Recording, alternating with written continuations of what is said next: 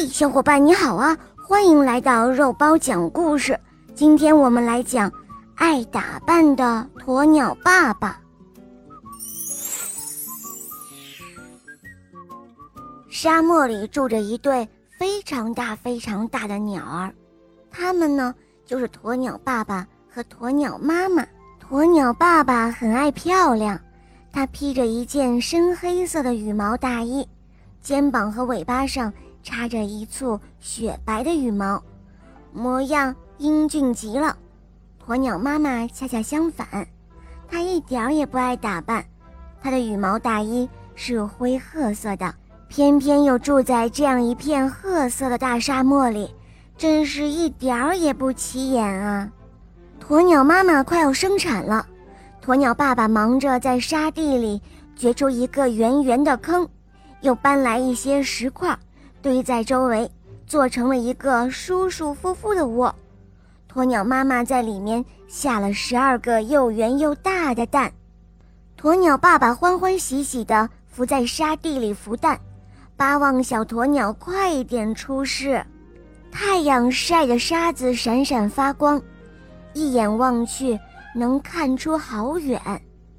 这一天，鸵鸟爸爸又在窝里高高兴兴地孵着蛋。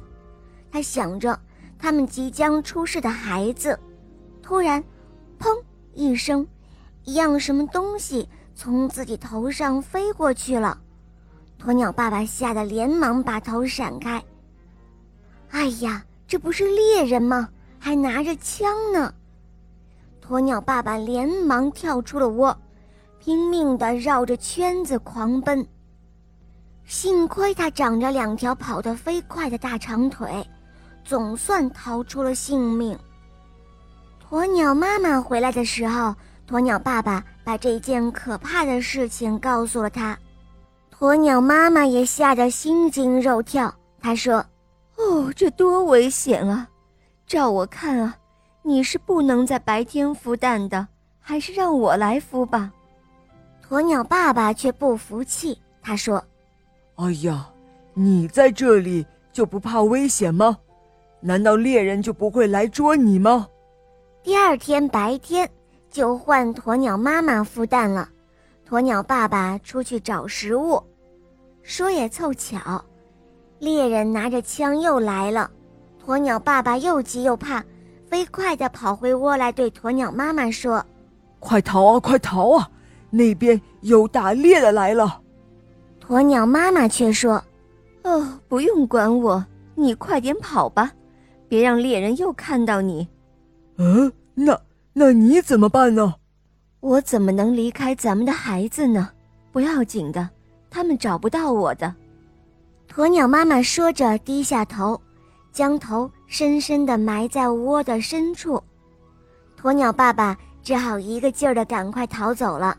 他跑得不远，躲在一丛仙人掌后面，偷偷地看。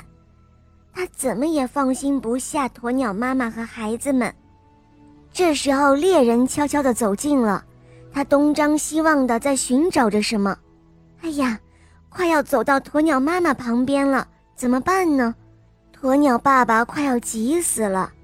这时候，只见猎人却好像什么都没有看到一样，找了一会儿又转身走了。鸵鸟爸爸这才放心下来。看到猎人走远了，他三步并作两步跑到鸵鸟妈妈那儿，轻轻地说：“哎呀，多危险啊！把你吓坏了吧？”鸵鸟妈妈回答说：“是呀，我也很担心，不过他们一定不会看出来的。